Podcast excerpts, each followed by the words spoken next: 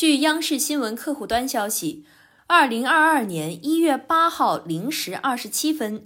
消防部门接到火灾报警，衡阳市石鼓区来燕医养中心发生火灾，消防部门和当地相关人员立即赶赴现场，并调派力量迅速扑火，紧急救援、抢救伤者。至凌晨一时三十分，火已扑灭。